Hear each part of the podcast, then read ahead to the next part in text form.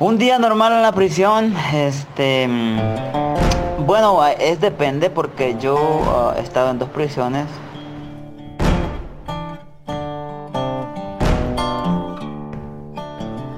La hora de despertar es, es la misma, pues a las 5 de la mañana pasa gritando el guardia, ¡Wake up, go!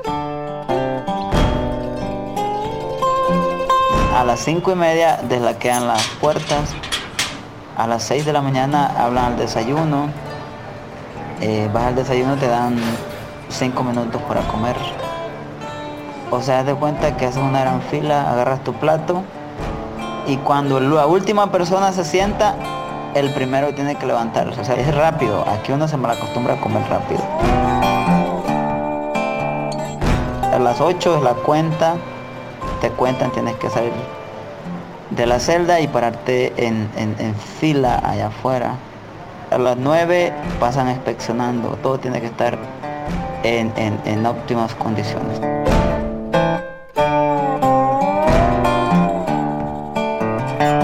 Ah, en la otra prisión donde estaba era preciso desde que te levantabas traer zapatos porque estaba la violencia a la orden del día y tú no sabías de dónde, cómo y a qué horas iban a empezar los problemas y tú tenías que estar listo para la guerra en todo tiempo. Así que mi mejor consejo es, no vengan para acá.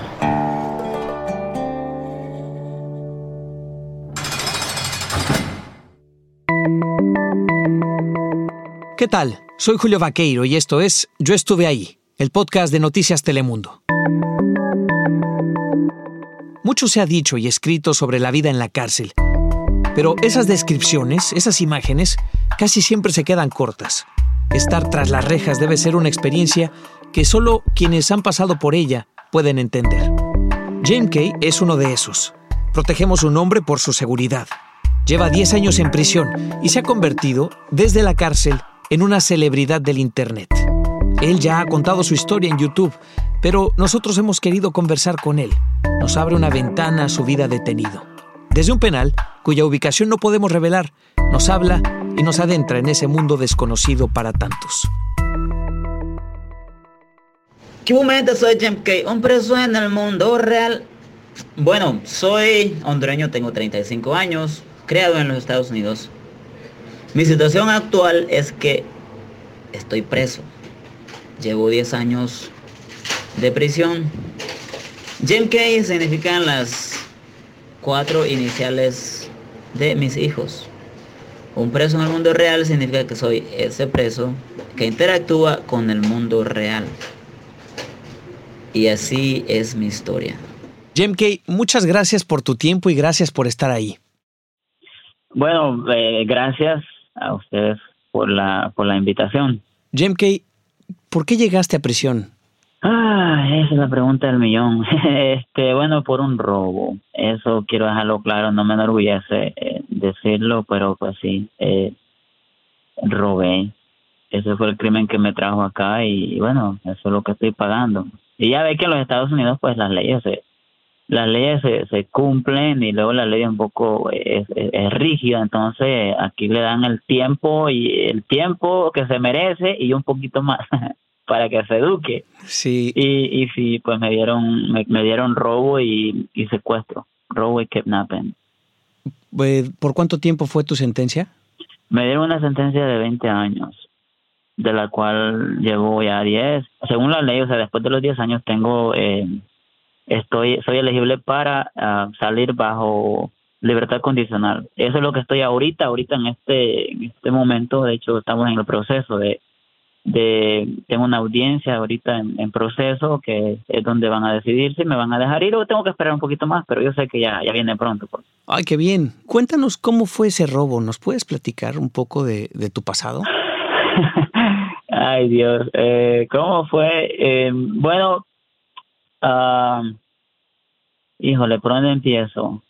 Pues uh, no, no me justifico, para dejarlo claro. Mi mamá y yo éramos como muy amigos, era mi mejor amiga. Entonces, después que ella murió, yo me tiré a como andar mucho en la calle, como andar en discotecas y todo eso. Y mi ex esposa nos habíamos dejado también y andábamos en ese proceso de la custodia de los niños. Todo me pasó así, se me murió mi mamá, perdí a mis hijos y todo. Entonces, yo me tiré como de decepción andar en la calle. Y después de eso, pues empecé a trabajar en un nightclub y conocí a un grupo de personas eh, que ya andaban en, esas cosas. Eh, andaba una muchacha con, con, con ellos y yo pues siendo inmaduro y, y, en ese tiempo, ¿no? En los 20 que uno siente que, que tiene el mundo a sus pies. Me hice amigo yo con el grupo muchachos estos, empezamos a salir juntos. Yo sabía que andaban en, en, cosas malas, pero nunca les preguntaba por qué. Y nada, pues eh, empecé a salir con la muchacha. Una vez, cuando ya andaba saliendo con ella, fue cuando me explicó lo que ellos hacían, que se dedicaban a, a eso, a, a robar, a robar este locales de joyería fina, o sea, donde vendían puro diamante o la, donde hacían las exposiciones de diamante. Bueno, para no hacerla tan larga, pues así fue como me involucré. Sí. Me invitaron de chofer una vez y... Yo veo que llega a 10, llega a 20, 30, yo contando en mi mente 40, 50, 60.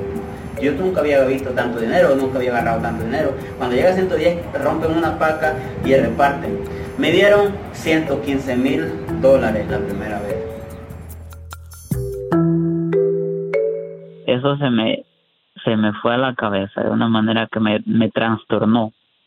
Eh, y ahí pues perdí la perdí la, línea, ¿no? Porque dije yo, wow, tan fácil, tan, tan, y tanto dinero, pues como que me gustó. Y bueno, ahí fue mi perdición y luego pues me tocó el, el, robo este. este que fue un tremendo fracaso, digo que gracias a Dios que fue fracaso porque de lo contrario no sé qué fuera de mi vida ahorita. Una vez que salgo, lo primero que veo estoy rodeado de policías. Tengo, como les digo, unos 25, 30. me tienen encañonado. Lo primero que me dicen, ah, get on the ground, get on the ground. Ya saben, ¿no? Que tírate al suelo, tírate al suelo. Y yo todavía con la arrogancia y queriéndolo hacer de, de que me vale, le digo yo, hell no, así no, hell no, como que me no. Cuando yo les digo hell no, escucho que le hacen, le hacen como unos 10 a la vez. No, para que yo te juro que... Ok, ok, ok. Y voy para abajo. Jemke, eh, cuando entraste a prisión, ¿con qué te encontraste? ¿Cuál fue esa primera impresión que tuviste? Cuando recién llegué, eh, todavía andaba soberbio cuando apenas me arrestaron, porque como todavía tenía dinero y eso, eh, la, el, la arrogancia mía era como que, oh no, yo no iba a hacer tiempo, yo no, yo no sabía en el problemón que estaba metido. Esta es la equivocación de mucha gente cuando uno es ignorante de la ley. En los países latinoamericanos allá sí es así, que el dinero pues es el que resuelve los problemas. En muchas ocasiones en los Estados Unidos, acá no, acá es de que si cometes un crimen, lo vas a pagar, así tengas dinero o quien sea, lo vas a pagar. No fue hasta que empezó, pasaron los meses y ya fui estudiando mi caso y estudiando un poco más de leyes para ver en el problema que estaba metido y, y sí, para mi sorpresa, me están diciendo que estaba enfrentando vida, o sea, cadena perpetua. Y ahí fue cuando me empezó como a, a caer el 20, ¿no? Entonces ya cuando de pronto me traen la última oferta que fueron, me dijeron 15 años. Entonces cuando me dieron 15 años yo dije, ok, ¿a dónde firmo? Me dijeron, no, tienes que ir donde el juez. Cuando fui donde el juez, pues me dijo, no, no son 15, son 20. y yo, ok, ok, está bien, ¿dónde le firmo? Thank you, Jordan. Ya yo bien consciente. Ese fue mi primera, como mi primera mm, sorpresa, ¿no? ¿Y cómo fueron esos primeros días en prisión una vez fuiste condenado, Jim Kay? el llegar a una prisión donde uno no tiene ni una idea de lo que se trata este mundo acá y entonces viene uno con el temor, con quién se va a topar, luego se topa con personas que le dicen a uno, mira, este tienes que representar, tienes que darte a respetar, tienes que no tienes que no te tienen que ver débil. Y sí, pues llegué a la prisión y me mandan a una prisión de máxima seguridad, una prisión por, por, por el crimen y por el tiempo que traí te llevan a un cuarto donde te ponen un video. En ese video te explica cómo corre el ambiente en la prisión. Ahí te explica cómo son las violaciones. Incluso te ponen un video donde te dicen, mira, si te ponen un, un dulce o algo en la cama y tú no sepas de dónde viene, no te lo comas. En el video eso es lo que te explica. Porque si tú te comes eso, de ahí que me puso esto va a venir a reclamarme por eso. Oye, te dejé algo ahí en tu cama, yo, yo sí me lo comí. Ahora te va a tocar pagar. ¿Cómo te va a tocar pagar? Ajá, tú eres nuevo en la prisión y te ponen un video de eso, tú dices, diablo, ven, ¿a dónde estoy? Como a los cinco años después, me reducieron el, el, el nivel de seguridad y me mandaron para una prisión de mediana, que es donde estoy ahora. La cosa fue que cuando llegué a la prisión me llevó la, la sorpresa que la prisión estaban en guerra. Acaba de pasar una guerra los latinos con una pandilla que se llaman los... Uh, dentro de la cárcel. dentro de la prisión, exacto. eh, con una con una pandilla que se llama los Gangster Disciples, los discípulos gangster. Y había una guerra entre ellos con los latinos. Y nosotros llegamos a esa prisión nuevo, o sea, venimos nuevitos de, de, la, de allá de la cárcel y nos mandan para ahí, una prisión que es la violencia. Wow. Estaba la orden del día. Cuando yo llego, primero me metieron al, al, a insolación, al calabozo, por seguridad, me dijeron. Ya cuando tenía una semana extra ahí, pedí que me sacaran, que ya yo era consciente que yo hacer tiempo como me tocara. Entonces me mandaron a un dormitorio que era el peor, o sea, le, le, llamaban el Thunderdome, que era como lo peor, donde estaba lo peor de lo peor, o sea, lo, lo, lo peor, o sea, lo que la, lo que se imaginan allá en el exterior de lo, a lo que le llaman lacra, sí, sí, sí, era...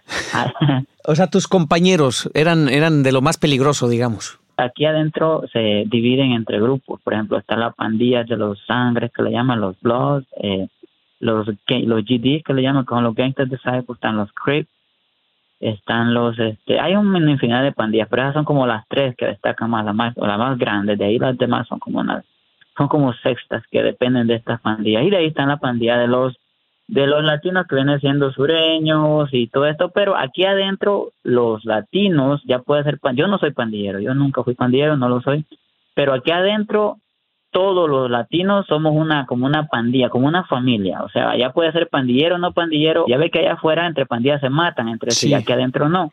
Aquí adentro, bueno, al menos en este estado, todos corremos juntos, pandillero y no pandillero, norteño, sureño, todos corremos juntos solo por el simple hecho de ser latino y que somos la minoría. Entonces aquí lo que hacemos es que los unimos todos para protegernos entre sí. Pero en, en este tiempo, Jemke, ¿te ha tocado vivir algún conflicto, eh, un momento de violencia quizá más intenso?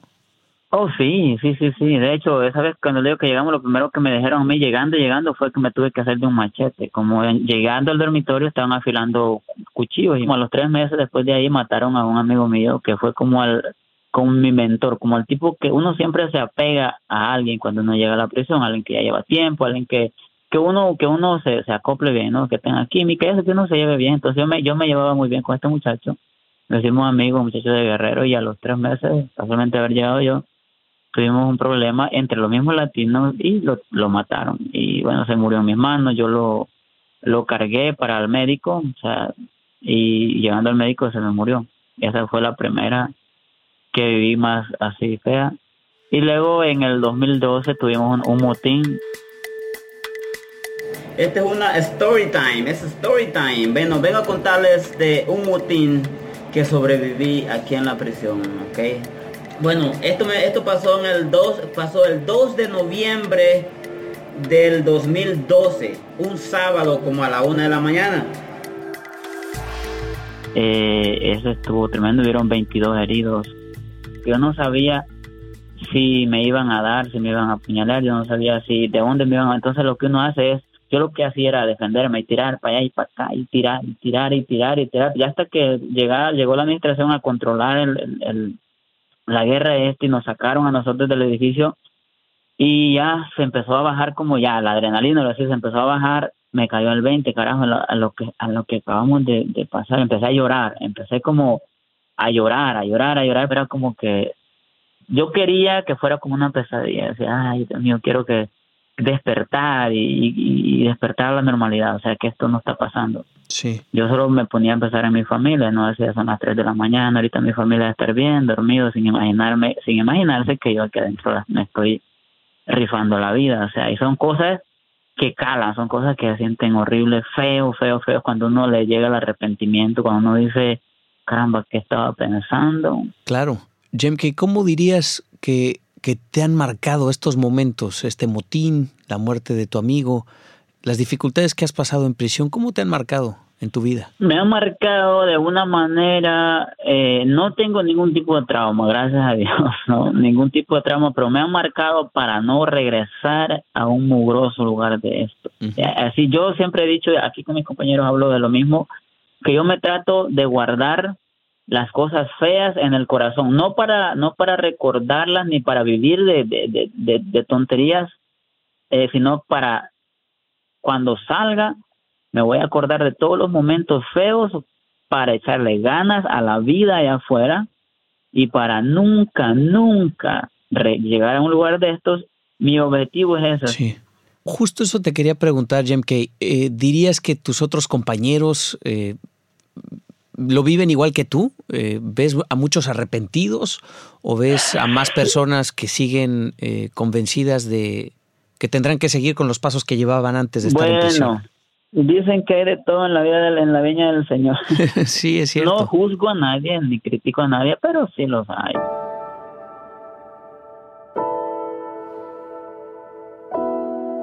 Sí, como les digo, aquí hay gente que se rehabilita y hay gente que perdió las esperanzas, como esas personas que traen cadena perpetua, que están por crímenes horrendos y perdieron las esperanzas y, viven con ese odio contra todo el mundo y se la quieren desquitar, oye, pues si tú te vas para tu casa y yo no me voy, pues sabes qué, no me voy yo, no te vas tú tampoco.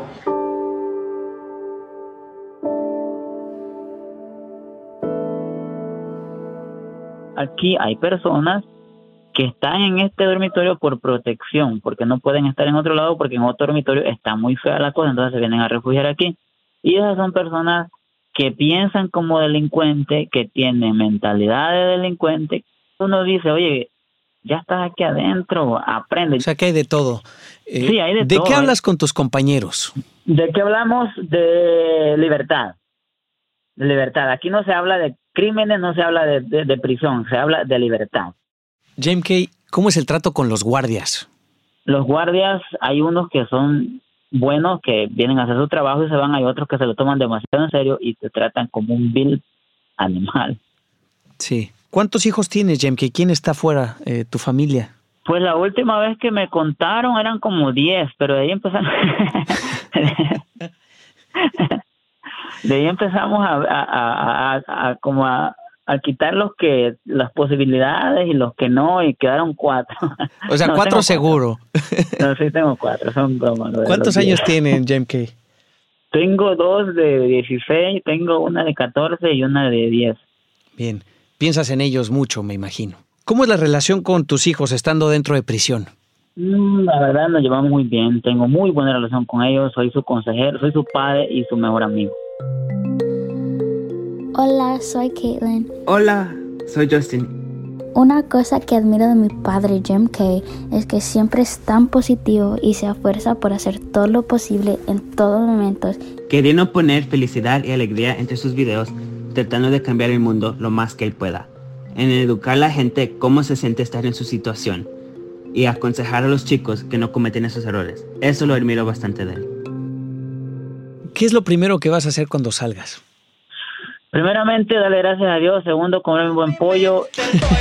A mí me gusta el pollo. A mí me gusta el pollo. El pollito con papa y papa con papa y papa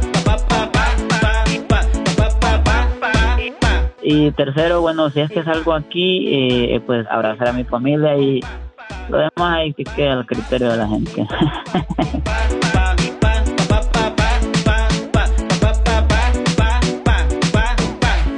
eh, James Kay, ¿cómo te imaginas la vida cuando salgas de prisión? Ay, Dios mío, eso me da nervios, me da emoción, me da de todo. Eh, ¿Cómo me la imagino? Yo, eh, bueno, para empezar, yo sé que va a ser raro porque voy a un mundo nuevo, porque ya pasaron 10 años y en 10 años todo ha cambiado, eso me queda bien, bien claro. La tecnología ha tomado control del mundo prácticamente, es lo que he visto eh, que ahora ya la gente no platica así verbalmente, sino que se mandan texto, ¿no? ok, 10 años presos no pasan de balde. Acabo, de agarrar un teléfono nuevo, ¿ok? Y veo que trae una madre en la batería. Y tengo ya como media hora de estársela quitando, no sé cómo quitarle. Aquí le veo que tienen plástico.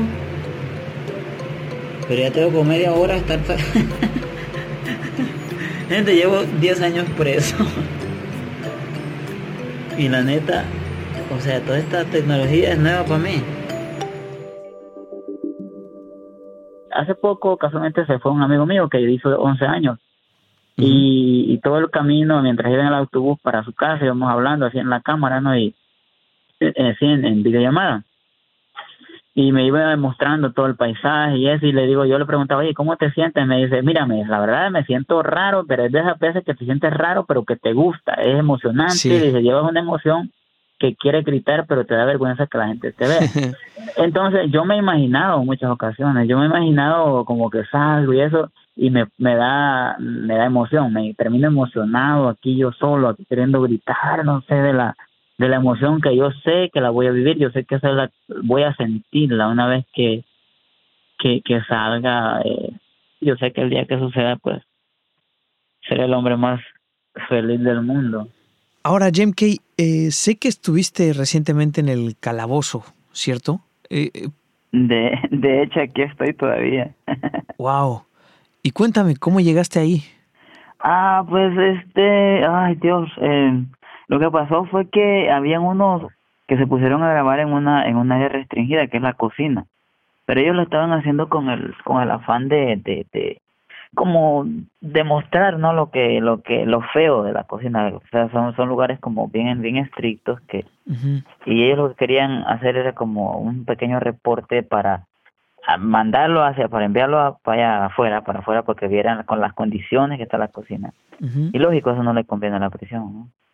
Y bueno la cosa fue que los agarraron ahí y nada pues les quitaron el teléfono y todas esas cosas y, y después de eso se fueron a revisarlo luego encontraron que estaban viendo videos míos y después se fueron ya a raíz de eso se fueron a revisar todos mis videos todos, todos. yo tengo yo tengo como 314 Sí. 314 videos en mi, en mi canal pues ya tengo mucho tiempo de- haciendo videos pero como mi canal hace poco pues fue que subió mucho Un millón, chingada madre. Un millón. Llegamos al millón, papá. yo anteriormente hace como dos años yo subí un video que ese video pues fue lo que fue el que me comprometió y entonces había este un muchacho que hacía vino yo en la parte que yo grababa pues como las recetas de comida de, de la comida que se hace aquí no y cómo se hace un encendedor todas esas cosas que, que uno hace hace que dentro yo ignorantemente pues igual grabé toda la receta del del proceso de este del, del vino y lo subí y ahí estaba ese video de hecho eh, ya tenía como dos años, o sea, nunca pensé que dos años después me iba a traer problemas. Entonces te llevaron al calabozo de castigo. Sí, a mí, a todos los que salían conmigo, de hecho, al que hizo el vino, al que lo, al que lo probó, al que a todos, a todos, bueno, levantaron, levantaron como a unos 20, o sea, a todos, a todos. Wow. Ya ahorita ya todo el mundo está de salida, ya, de hecho ya salieron varios, ya, ya este, ¿Cuánto tiempo llevas ahí tú? ahora 35 días. Ahora, ¿cómo es, ¿cómo es el lugar en el que estás ahora, el calabozo? El calabozo es una celda normal, como como cualquier celda en el en un dormitorio en el dormitorio regular donde siempre he estado. Lo, de la diferencia es que aquí es- está todo cerrado, o sea, no hay visibilidad para ningún lado, la ventana está completamente sellada. Eh, nada más se abre una como una se le abre un poquito como para que entre la ventilación, o sea, no se puede ver, solamente hay como una tela así que que pasa para que entre el aire la puerta está totalmente cerrada, nada más está un cuadrito donde pasan el plato de comida. Eh, pues nada, es un cuadrito, es como una sepultura, es como una tumba, pero en la superficie, o sea, como ya ve que para enterrar para enterrar a, la- a- los difuntos es abajo de la tierra, esta es una una tumba pero arriba, encima de la tierra y, y para y acondicionada para mantener vivos. ¿Sí me entiendes? Sí, totalmente. Me dejas impresionado con la descripción, Jem Kay. Sí, es, es, es, así, o sea, tenemos el, es como una celda regular, tenemos el toile, eh, nos sacan a bañar, de hecho ahora tocó baño, ahora que miércoles, ahora tocó baño, porque nos sacan a bañar lunes, miércoles y, y viernes, tres veces por semana, un baño como de, de 10 minutos, nos sacan esposados como, como, como todo un criminal, o sea, es como la, la, es el protocolo de aquí del, del lugar este que tienen que a uno que sacarlo esposado, ya sea por lo que sea que uno esté, a mí es el protocolo, tiene que hacerlo con todo el mundo, que esté aquí en el, en, en, que esté aquí en este lugar. Y pues sí, o sea, hay, hay, hay, hay ratitas, hay cucarachas, hay... eh, ahorita está bien porque como está frío, sí se enfría feo aquí porque todo es, me- pues, es, es concreto y, y metal, entonces cuando cuando el, el frío se penetra en, en esto, pues es, frío, ¿no? Y pero ahorita en tiempo de frío es como más fácil para porque el frío se, se soporta más que el calor. Cuando aquí se calienta en tiempo de verano, Dios mío, cuando en tiempo de verano aquí es, es el verdadero infierno. Haz de cuenta que es un, un cuadrito, o sea, una tumba así, cuando se calienta, que se, es un vapor, es un, el vapor que se siente, o sea, es como, Fuerte. como un horno, pero, pero feo, feo, feo, sí. Qué difícil, Jim Kay. ¿Y has tenido que bajar eh, videos de tu canal de YouTube? De hecho, ahorita los tengo privados todo porque pues eso fue lo que me lo que me pidieron, ¿no? De que pues, otra es que también se pusieron eh, ya de una vez que empezaron a checarme todo y eso eh, me dijeron que estaba creciendo mucho y que tenía miedo que estaba iba a hacer las noticias nacionales aquí en los Estados Unidos y todo eso. Entonces como que pues todo eso eh, yo no sé de, de ahí llegaron a que cuánto ganaba y toda esa vaina y eh, cositas estas van a ver. Ahorita temporalmente tengo mis videos privados y yo creo que así lo voy a, no sé, no sé si me van a dar chance, si no me dan, pues no.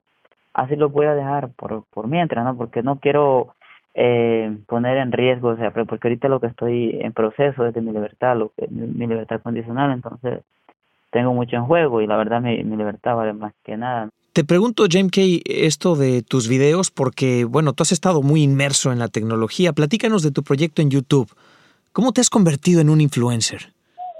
un influencer, esa palabra me, me da co- cosa. Pero es verdad, ¿no? Influ- eh, así me han, me han como denominado que influencer.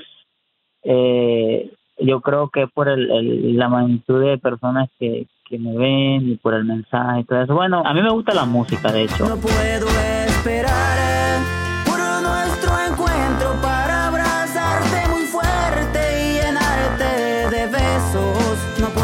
mí siempre me ha gustado la música desde que estaba allá afuera. Me- yo escribo canciones desde hace mucho tiempo. Cuando llegué preso empecé a escribir ya más con ganas, ¿no? Que tú lo eres todo.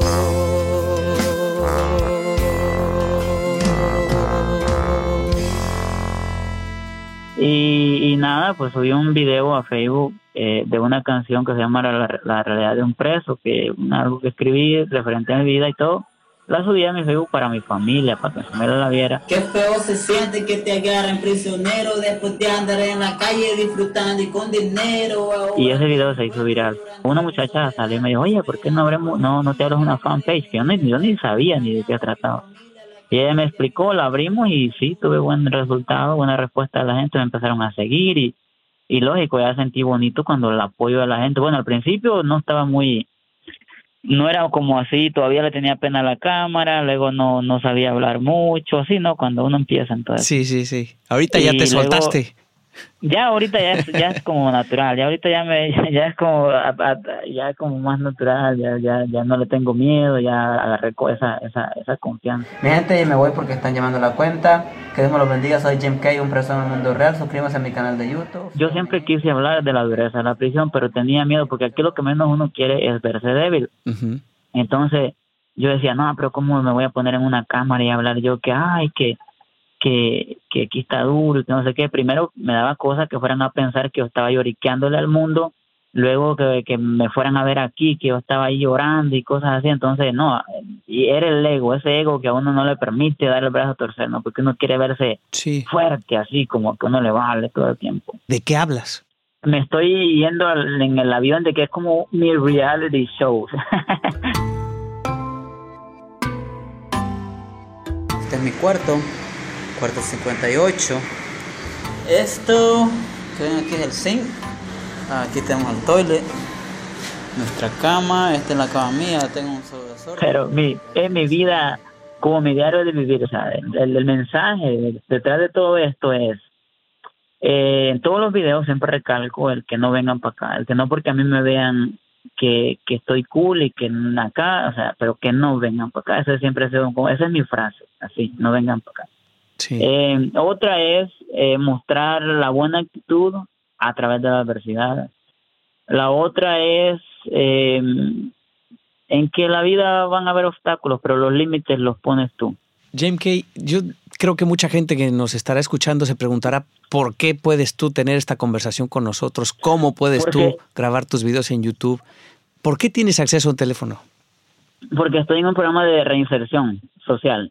Estamos en constante eh, clases, en constante reuniones, en constante hablándonos de lo que es la vida en general, de lo que va a ser nuestra reintegración con la sociedad. O sea, todo, todo, todo eso nos lo enseñan aquí. Bien.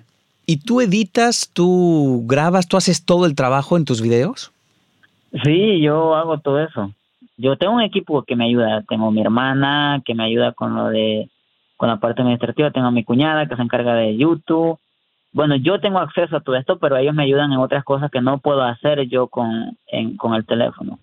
Entonces sí tengo mi propio, mi propio equipito ahí que me echan la mano y que pues no me cobran. Y has sabido, has sabido tomarlo también con mucho sentido del humor, ¿no, Jem Kay? Tienes algunos de esos videos en tu canal de YouTube, son muy divertidos. Bueno, pues ahora venimos a enseñarles otro life, life hack. ¿Cómo hacer un encendedor en la pinta? Le puse el mero dedo ahí en la... lo veo yo. Ahí está. ¡Ah! ¡Hágase la lumbre! Hágase el fuego. hágase la luz. Sí, eso es lo que, esa es una de las cosas que, que, que me ha caracterizado, de que del, del sonreír, aquí es donde Sí. voy, el, la- el sonreír en la adversidad. Y es de hacer chiste, yo, yo le llamo hacer chiste de mi desgracia. Por ejemplo, eh, el mito es el jabón. Usted ha escuchado lo del jabón, ¿verdad? Cuéntanos, cuéntanos. el mito del jabón, que todo el mundo, allá, cuando hablan de los presos, lo primero que se imaginan el jabón. Ah, no deje caer el jabón. Pero eso es un mito, eso no es realidad. Entonces, ¿quién más para hacer la, la dinámica o la mímica de, de lo que es el jabón? O sea, ¿o ¿qué hacer? Te va para el baño, ¿no? Como que no pasa nada. ¿eh? Se va. Se cayó el jabón. Padre del cielo. Mire, usted voltea a ver con un miedo así. Y tienes, tienes muchos fanáticos por ahí. Sé que algunas hasta te enviaron ropa interior, peluches. ok, esa fue una de las razones por las que yo no doy mi, mi, mi domicilio. Ay, mi domicilio. Porque hace como tres años a mí se me ocurrió eh, hacerlo público en mi Facebook y para entonces yo no, no, no, no tenía mucha gente.